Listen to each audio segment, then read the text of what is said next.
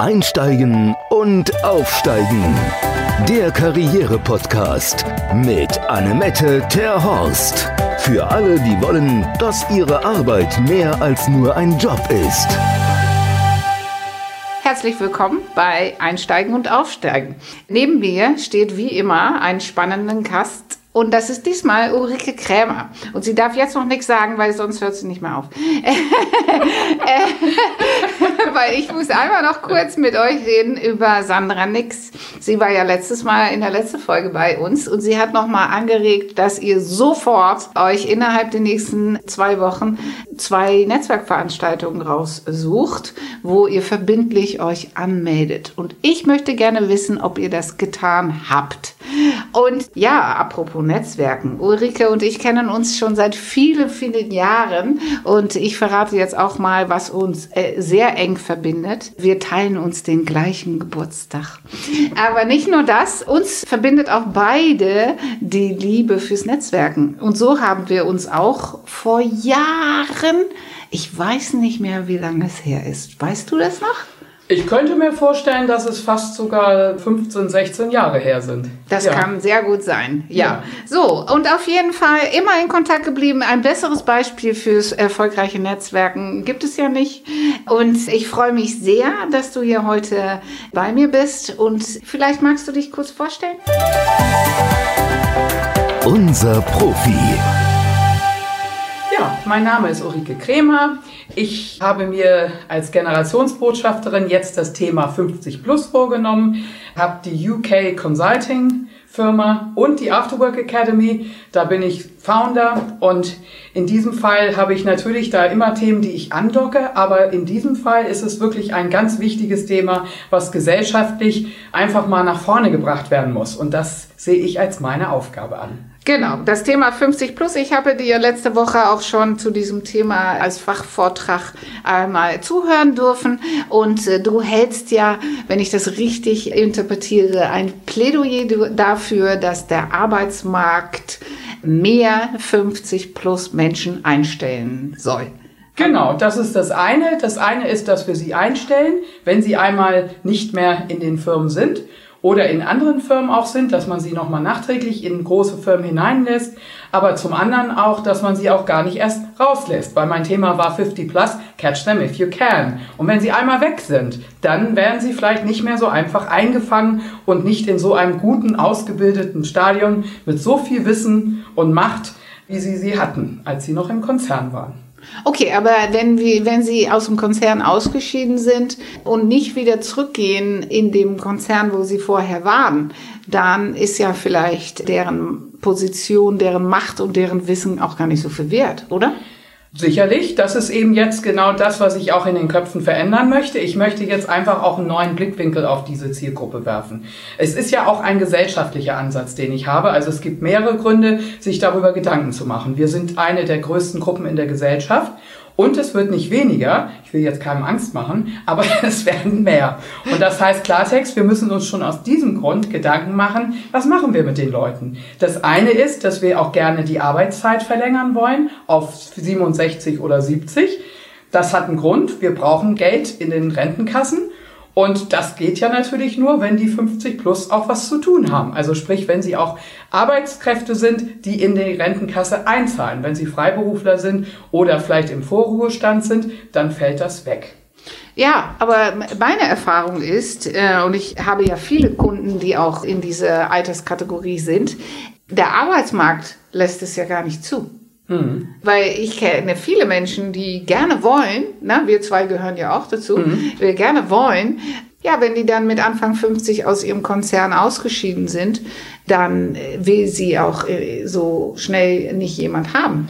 Genau, und da ist jetzt eben genau der Punkt. Da müssen wir jetzt aber ins Gespräch kommen. Also ich bin ja jetzt auch nicht so, dass ich der Messias bin und sofort für alles schon die Lösung hat. Diese Lösung möchte ich jetzt auch gesamtgesellschaftlich anregen und natürlich auch mithelfen, sie zu entwickeln. Also zum einen muss man halt eine neue Perspektive entwickeln. Wie sehe ich diese Menschen? Sehe ich sie sozusagen als veraltet und entledigbar oder sehe ich sie als Potenzial? Da fängt ja schon so ein Paradigmenwechsel an. Und ich denke, die Notwendigkeit, dass der Markt wieder sagt, wir brauchen diese Leute, das hat auch eine politische Ursache gehabt. Denn wir hatten ja die 80er Jahre, Norbert Blüm, so um das mal in Erinnerung zu bringen, wo wir eben genau da eben diese Leute aus dem Markt rausspülen wollten. Das war auch Gedanke, weil wir hatten nicht genug Arbeitsplätze und da war der Gedanke von der CDU und von der SPD später auch unter Schröder, dass man gesagt hat, der Platz muss freigemacht werden, dass die Jungen nachrücken können. Und heutzutage sieht es aber anders aus. Wir haben nicht genug junge Leute, die nachrücken können. Da fehlt einfach dieser sogenannte Fachkräftemangel. Zum anderen ist es so, dass wir eben tatsächlich eine Geburtenlücke haben von etwa 20 Jahren. Die können wir jetzt auch nicht mit Zuwanderung äh, wieder gut machen. Die ist einfach da und die wird auch jetzt bleiben. So. Und da müssen wir uns Gedanken machen, wie wir das gesamtheitlich jetzt lösen. Und eine Lösung davon wäre halt, dass man eben frühzeitiger in den Firmen anfängt, diese Leute eben umzuschulen oder eben halt Weiterbildung auch weiter betreibt. Es gibt nämlich auch Statistiken, die sagen, dass Unternehmen eben nicht mehr in ab 40-Jährige mit Weiterbildung und Schulung investieren. Okay, selbst wenn man die weiterbildet oder der Mensch bildet sich selber weiter, ist ja immer Hol- und Bringschuld, ist ja so eine Sache. Aber gut, wir gehen mal davon aus, das Unternehmen ist bereit. Die Berufe, die aber in den nächsten Jahren gebraucht werden, die sind ganz anders als das, was der Mensch gemacht hat. Und da, wenn ich 20, 30 Jahre irgendwas Bestimmtes gemacht habe und ich muss mich jetzt komplett voll äh, auf einen Job äh, digital entwickeln, dann gehen viele Stimmen in der Gesellschaft, die sagen, da sind die Menschen gar nicht für ausgelegt.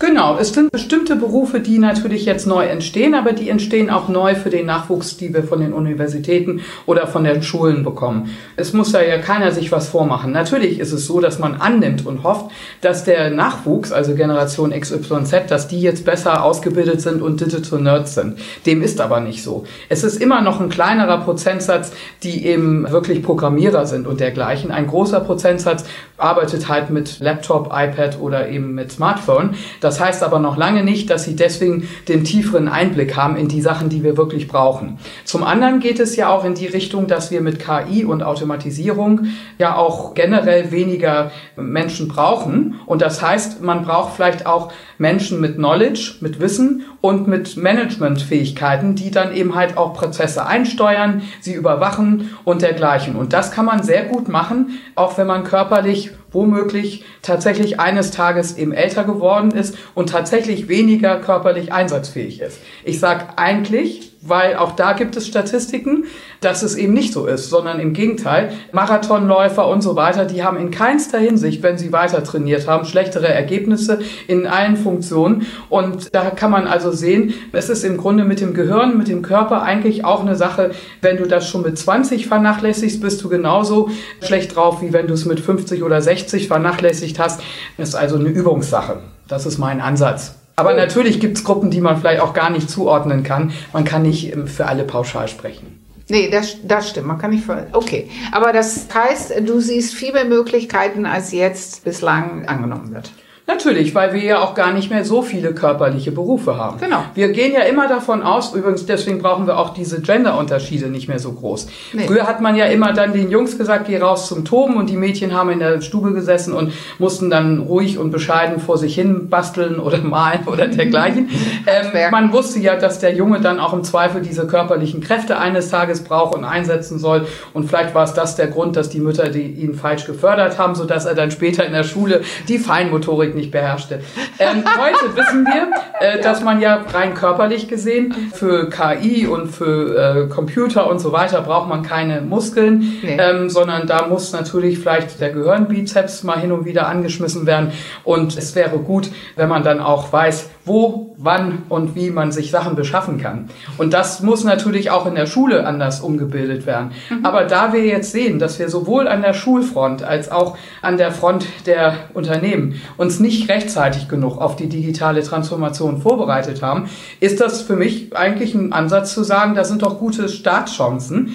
Und es will doch keiner von uns beiden jetzt behaupten, wir haben hier ja auch einen Computer stehen, dass wir beide nicht digital sind. Also wir sind in der Altersklasse, aber wenn man in bestimmten Berufen tätig war, ich bin ja nun aus den Medien- und Werbeagenturen und war ja nun gerade Schulleiterin einer Design- und Digitalakademie und da hat man natürlich mit Computern zu tun und daher, ich, ich sehe gar nicht den Punkt, dass wir abgeschnitten sind. Es geht nur darum natürlich, dass man dann eben wieder umgeschult werden kann oder flexibel auf neue Aufgabenstellungen eingehen muss. Und das muss man eben üben. Wer immer flexibel war, wieder der gleiche Ansatz wie mit dem Muskel. Wer immer flexibel war, das sind übrigens Selbstständige, sind sehr flexibel. Die müssen sich immer wieder auf neue Kunden und so weiter einstellen. Mittelständler ja auch. Und in dem Fall, wenn wir da flexibel sind, dann können wir auch wieder uns auf neue Gegebenheiten einstellen. Mhm. Ja, das sehe ich auch so. Und, und vor allem auch, ich kann mir gar nicht vorstellen, mein Ex-Mann ist ja jetzt auch mit 53 aus seinem Konzern ausgeschieden. Ich wüsste gar nicht, womit ich die Tage dann füllen Ja. äh, müsste. Äh, Naja, das habe ich natürlich auch jetzt. Jetzt, wo ich mit dem Thema aufkomme, da habe ich das schon gehabt, dass dann eben der ein oder andere oder eine Frau auch auf mich zukommt und sagt, du, mein Mann, der hat auch eben Kapazitäten frei. Äh, Gibt es da noch irgendwas, was wir da machen können? Denn, äh, wie gesagt, kennst ja den Film Papa Ante Porters äh, mit, mit Loriot, dem Wunderbaren. Und da geht's ja darum, dass der hinter den ganzen Haushalt da immer dauernd tyrannisiert und alle einteilt, die Bediensteten zum Glück sind da welche, aber wenn man die nicht hat, dann sagt man auch, oh Gott, wohin damit? Also es heißt Klartext, wir können auch nicht alle Ehrenamt machen, natürlich können wir das, aber das ist ja so bei Männern so eine Sache, also Frauen sind dann da im, im, in der Care-Arbeit dann verhangen, nicht? So, so ist das klassische Rollenmodell gewesen, aber letztendlich Frauen sind ja, wenn sie mit der Familienzeit vorbei sind und die Kinder groß sind, aus dem Haus sind, dann starten die nochmal voll durch. Ja. Und wenn wir uns die Lebenserwartung angucken, also im Moment sind wir bei 78 bei Männern und bei circa Anfang 80 bei den Frauen. Und wir prognostizieren für die nächsten Jahre Anfang 80 bis 90 bei den Damen, also bei den Herren ist es dann so Anfang 80. naja, unsere Kinder, die waren ja über 100. Das kann passieren. Wir haben in Deutschland, habe ich gerade gesehen in der Statistik, ich habe jetzt gerade aktualisiert für meinen Vortrag, hatte ich alle Statistiken sehr gut, auch sehr ein gut. bisschen im Kopf. Ja, ja, da ja. War, war ich auf eine Zahl gestoßen, 100.000, äh, nee, 18.000 100-Jährige. Ja, ja, ja. So rum, Ja, ja. 18.000 100-Jährige Ja, ja. in Deutschland. Ja, ja. Und dann nicht so in, in Südeuropa oder in Japan. Nee. Ähm, übrigens, da war das auch so, glaube ich, dass eher in der Karibik, glaube ich, die 100-Jährigen dann besonders stark sind, sogar mehr als in Japan. Aber letztendlich will ich sagen, wenn wir so lange noch leben, und wir auch teilweise als Akademikergesellschaft, wir haben ja auch so eine Tendenz gehabt, die ganzen Jahre jetzt, die letzten 20 Jahre, dass alle eben studieren wollen. Und wenn wir in einem Akademikerumfeld sind, dann haben wir natürlich auch den Punkt, dass die natürlich ohnehin später anfangen zu arbeiten. Also die fangen vielleicht mit 30 an. Also gut, jetzt die Lang äh, Langzeitstudierer haben wir nicht mehr. Das war die Generation, für unsere Generation, da saßen die mit 10 Jahre, 12 Jahre Psychologiestudium. Ne? Aber ähm, trotz alledem sind sie älter als, als jetzt der klassische Handwerker, von dem wir sprechen, der dann irgendwann mit 55 einen kaputten Rücken hat. Nicht? Ja. Also kann man ja sagen, also wenn man jetzt später in den Beruf geht und dann auch später alt wird, in der gesamten Physiognomie. Ähm, vom Kopf her ist es ja oft das Letzte, was dann wirklich alt wird. Und gerade bei gebildeten Leuten ist es eben so, wenn sie noch lange ihr Gehirn trainieren, dann ist das auch erwiesen, dass das zu, zum Alterungsprozess eben nicht beiträgt, sondern dass es auch hilft, ist, ähm, ja. gesund alt zu werden. Ja. Genau, genau. Und man kann ja bis zum letzten Atemzug noch lernen. Genau. Also man lernt ja eigentlich dauernd. Ich lerne jetzt auch, und ich stehe jetzt vor dir und war ganz beeindruckt hier, was du hier für so ein kleines Studio aufgebaut hast. Da bin ich schwer beeindruckt und lerne schon wieder was. Nicht? Also insofern, ich denke mal, wenn man interessiert ist und noch mitspielen will und noch so viel Energie auch hat, also Ja. ganz ehrlich, wohin damit? Ähm, Ja, absolut. Man hat was beizutragen. Man kann auch eben als Brückenbauer für die jungen Menschen da sein, wenn die Firmen das stärker nutzen würden. Wenn sie zum Beispiel sagen würden, die stellen wir ab für Start-ups, für Gründerinitiativen aus der eigenen Konzernsmitte heraus. Warum Ja. muss man da immer auf Fremde zugreifen? Das kann man auch den eigenen Angestellten anbieten. Einmal in der Woche darfst du dich um dein Projekt kümmern. Gibt es sehr viele Firmen, die so etwas schon bei New Work probieren. Ja. So, wenn man sagt, äh, der ist es immer ein Senior für einen Junior zuständig. Also es gibt zig Modelle, die man ausbauen könnte oder die man anregen könnte. Da muss man mal in die in Medias Res gehen. Aber wenn man Scheitert so das am denkt, Geld? Weil wenn man den behält, den, der ist ja teuer, ne? Hast ja schon Ja. gesagt, die über 50-Jährigen sind ja auch die teuersten. Ja. Wenn man die jetzt behält, zusätzlich, man hat ja einen jungen Hüpfer, Ja. den man dafür auf den Weg bringen will und man behält den alten. Ja. Da, da kommt man ja finanziell nicht hin. Genau, da ist natürlich, das meinte ich vorhin auch, dass man frühzeitig anfängt mit Rotation. Also wenn es dann wie einer Bestrafung zugeht, dass man sagt, so jetzt bist du alt und jetzt wirst du abgestraft. Nein, aber wenn man schon frühzeitig anfängt, immer wieder zu drehen, also zu sagen, jetzt bist du mal zuständig für Front und Back oder du bist jetzt sozusagen jetzt auf dem Weg, äh, dich raus aus der körperlichen Arbeit hin zu, zur Organisations- oder Servicearbeit hinzubewegen. Wenn man jetzt vom Handwerksbetrieb.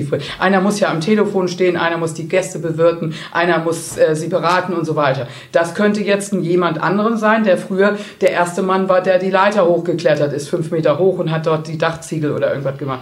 Also da kommt es ja darauf an, dass man nur rechtzeitig weiß, dass man Konzepte hat. Und da müssen natürlich Handwerkskammern, Handelskammer und so weiter, müssen alle gesellschaftlichen Gruppen natürlich mitmachen, dass Unternehmer, oft ja so ein Handwerker wird dann plötzlich zum, zum Meister und der wird dann plötzlich zum Unternehmenschef. Das kennen wir ja das Modell Peter-Prinzip, wo man dann sagt, die haben ja dann nicht alle jetzt schon so langfristige strategische Konzepte. Aber wenn man da mithilft und sagt, also es gibt da eben Förderung und man kann da ja eben Schulung und Weiterbildung, zum Beispiel auch mit mir, UK Consulting oder Afterwork Academy, dann kann man natürlich auch ganz gezielt solche Dinge gemeinsam entwickeln in seinem Unternehmen. Da, wo es eben passt. Ja, Aber frühzeitiger eben. Viel frühzeitiger als früher. als jetzt, ja. mhm. Äh, Die Afterwork Academy, was ist das genau? Ja, die Afterwork Academy ist eben eine Andockstation für Pop-up-Events, für Impulsvorträge, für neuartig zusammengestellte Diskussionsveranstaltungen, auch generationsübergreifend von Company to Company, nicht nur von der eigenen Firma aus. Wir können auch Kooperationen aufbauen, wo wir Companies zusammenbringen, Knowledge Transfer organisieren, aber eben halt auch das klassische Weiterbilden und Schulung und Workshops. Ist tatsächlich eben so, dass wir das individuell machen. Also wir haben hier jetzt nicht solche Standardangebote, soll auch nicht so geplant sein. So nach dem Motto, jetzt haben wir es einmal gemacht, jetzt machen wir es immer so, sondern das ist ganz bewusst so angesetzt, dass es ganz gezielt auf den einzelnen Bedarf eingeht und auch eher so in Snack Form, also auch nicht mehr in diesen langatmigen, langen Prozessen, sondern dass man das auch eher in Snackform organisiert, so dass es eben halt auch in jeder Hinsicht auch moderne und zeitgemäße Impulse gibt. Okay, in Snack-Modell. So, das heißt so 10 Minuten Impulsvorträge oder wie soll ich Nee, das nee, verstehen? also der Impulsvortrag kann natürlich auch länger dauern. Das ist ja eben je nachdem. Wenn man jetzt sagt, man macht eben so Einheiten, dass man dann eben nicht mehr so langwierig das Ganze macht. Man baut das eher in den Alltag ein. Und man könnte dann auch eben äh, dran denken, dass man sagt Learning by Doing, dass man dann eben halt sozusagen als Berater hineingeht, Menschen schlau macht und dann sich auch wieder schnell zurückzieht. Nicht diese langen Abhängigkeiten von diesen großen Unternehmensberatungen, die wir alle kennen, sondern eben halt tatsächlich eben so, dass man eben halt andockt, also sozusagen der, der, der Knowledge-Inhaber oder der, der das Heritage der Firma im Kopf hat, kommt zusammen mit dem externen Berater. Man tauscht sich mit den Informationen, macht mal die ersten Workshops gemeinsam und, und geht dann wieder raus, sodass es dann auch weiterlaufen kann. Also wenn man jetzt über generationsübergreifend redet, dann kann man natürlich Cases vorstellen, dass man eben sagt, also ich zeige hier Projekte oder Cases, wo wir eben schon gesehen haben, dass das funktionieren kann, oder wir stellen gegenseitige Koop-Firmen vor, wo man eben sagt, also man besucht sich gegenseitig in Rotation und, und stellt sich gegenseitig seine Modelle vor, so dass man voneinander lernt. Mhm. Ja, ich selber bin ja ein großer Freund von äh, andere Arbeitszeitmodelle. Ich höre ja immer gerne ähm, Dr. Jutta Albendinger und die sagt ja, der ideale Arbeitszeitwoche wäre halt 32 Stunden. Und Ja. zwar für jeden, weil dann könnte man als Familie auch die Kinder betreuen, die Angehörige betreuen und man würde alle, alle, ja, man würde viel mehr Parteien gerecht werden. Ja. Und so könnte man ja dann vielleicht auch länger durchhalten im Unternehmen. Ja, also das haben die ja jetzt in, in Skandinavien ja auch sehr vielfältig. Da hat man ja in Dänemark oder in Schweden auch Modelle, wo die, wo kein Meeting nach 16 Uhr, so dass also in jedem Fall, wenn die Schule zu Ende ist, es ist ja eben alles immer davon abhängig, dass das Schulsystem auch passt. Nicht? Also wenn wir jetzt sehen, zum Beispiel, ich habe ja als Kind auch in England gelebt, da war die Schule von Anfang an und ich war schon mit viereinhalb in so einer Art Pre-Primary School. Da habe ich mit viereinhalb eben schon jeden Tag bis 16 Uhr Uhr, dann bin ich erst nach Hause. Aber wir haben natürlich nachmittags Musikinstrument gelernt, wir haben nachmittags Sport gemacht, wir haben ja nicht den ganzen Tag dann nur Schule gehabt. Aber die Eltern konnten dann eben automatisch, die englische Mutter konnte automatisch eben bis 16 Uhr eben einer Tätigkeit nachgehen.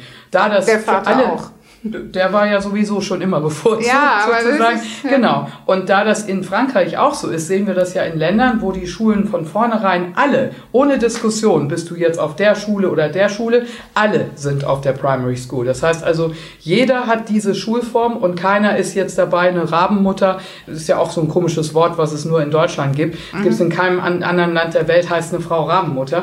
Mhm. Dabei ist sie das tatsächlich in anderen Ländern, weil in anderen Ländern sind teilweise die Frauen automatisch automatisch viel, viel länger weg von zu Hause. Und die haben auch trotzdem ganz viele Kinder. In Frankreich haben Frauen zum Beispiel viel mehr Kinder, obwohl sie eine Ganztagsschule alle haben.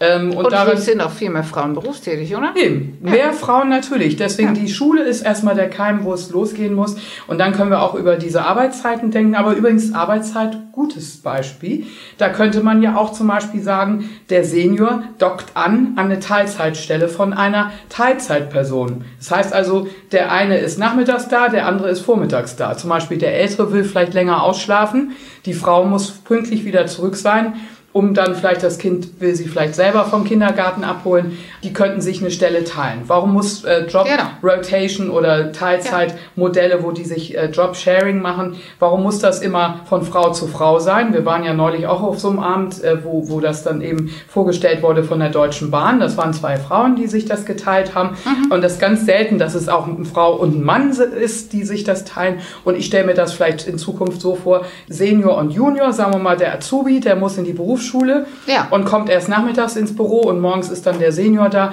Wie auch immer, so kann man auch mal moderner denken. Absolut. Das Nicht? ist ein gutes Stichwort. Und ausschlafen mhm. wollen wir beide ja sowieso gerne. Sowieso, ja, ja. Aber moderner Denken, das ist, Absolut. ein, das ist ein, ähm, ein gutes Stichwort.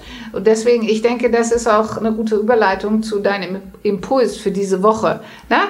Die Anregung, dass jeder mal ein bisschen neben seine Schubladen denken soll, oder? Ja, auf jeden Fall. Und ich denke, dass wir Frauen, wir leben ja von dieser Flexibilität. Wir, dadurch, dass wir ja oft diverse Lebenswege haben, nicht? Also ich habe das ja mal so lustig erzählt, dass, glaube ich, Frau von der Leyen oder irgendjemand in der Talkshow mal gesehen hat, die sogenannten gebrochenen Lebensläufe, wo ich dann auch sage, das will man nicht hören. Aber zum anderen ist es eben so, wir haben ja, wenn wir Mütter sind oder wenn wir mal Teilzeit gearbeitet haben und so weiter, das ist nicht so ein durchgängiger Weg. Wenn wir dann noch, wie, wie wir beide jetzt auch im Ausland mal gelebt haben, etc., das haben wir übrigens auch gemeinsam, dann... Ich habe auch in die, ja, Morgen. Ja, aber ich habe auch, ich hab auch in die UK äh, gelebt. Ja, äh, siehst du da, ich ja. habe auch in London, genau. Ja, und London. Ähm, also mhm. letztendlich kann man doch sagen, also wenn wir diverse und flexible Menschen uns angucken, die sind doch froh, wenn sie eben jetzt auch mal äh, auch in der Firma das einsetzen dürfen, ihre Flexibilität zeigen können. Oder auch generell, wie gesagt, was ich schon sagte, Nachtigall und Lerche. Nicht jeder tickt gleich. Die Kreativen, die sind einfach mehr Nachtigall. Und die sind froh, wenn sie dann eben halt vielleicht später morgens reinkommen. Aber wenn die doch nachts um, um 8 Uhr oder um vielleicht um 10 dann die Idee haben oder weg gewesen sind und dann kommen sie wieder und, und, und brüten weiter über dem Problem, lass sie doch mal nach draußen gehen, um die Alster rennen oder äh, im Sommer ein Rosé trinken, wenn es dann hilft. Nicht? Also in Agenturen haben wir das ja auch früher so gemacht. Wenn jemand einen guten Job gemacht hat, hat man gesagt, geh weg, mach was du willst, aber komm zurück mit einer Idee. Ja. Und von der Seite her gesehen, wenn da alle sich so ein bisschen an den kreativen Menschen mal auch eine Scheibe, auch in dieser Hinsicht zum Beispiel, ja. abschneiden würden mhm. und eben sagen würden, lass uns doch auch besser zusammen sein. Also auch jung und alt und äh, genau. wie wir immer sagen, Religion, Gender, ja. alles zusammen. Denn diverse Firmen, und da ist das Alter explizit in der Studie der Universität Flensburg mit drin, diverse Firmen sind erfolgreiche Firmen. Genau. Und das ist ein schönes Schlusswort. Ulrike, vielen, vielen lieben Dank für deinen Input. Ich hoffe, äh, wir haben viele Zuhörer, die auch das als Input sehen für sich selber, für ihre Firma. Lass uns gemeinsam die Gesellschaft ein bisschen wachrütteln. Das wäre doch klasse. Genau. Das mache ich sehr gerne mit dir. Okay, so, vielen für Dank. jetzt sagen wir Tschüss. Tschüss. Unser Ausblick. Und in der nächsten Folge haben wir auch einen spannenden Gast. Er stellt sich kurz vor und dann reden wir noch über sein Lieblingsthema. Und vielleicht wird es dann nach dem Podcast auch euer Lieblingsthema werden.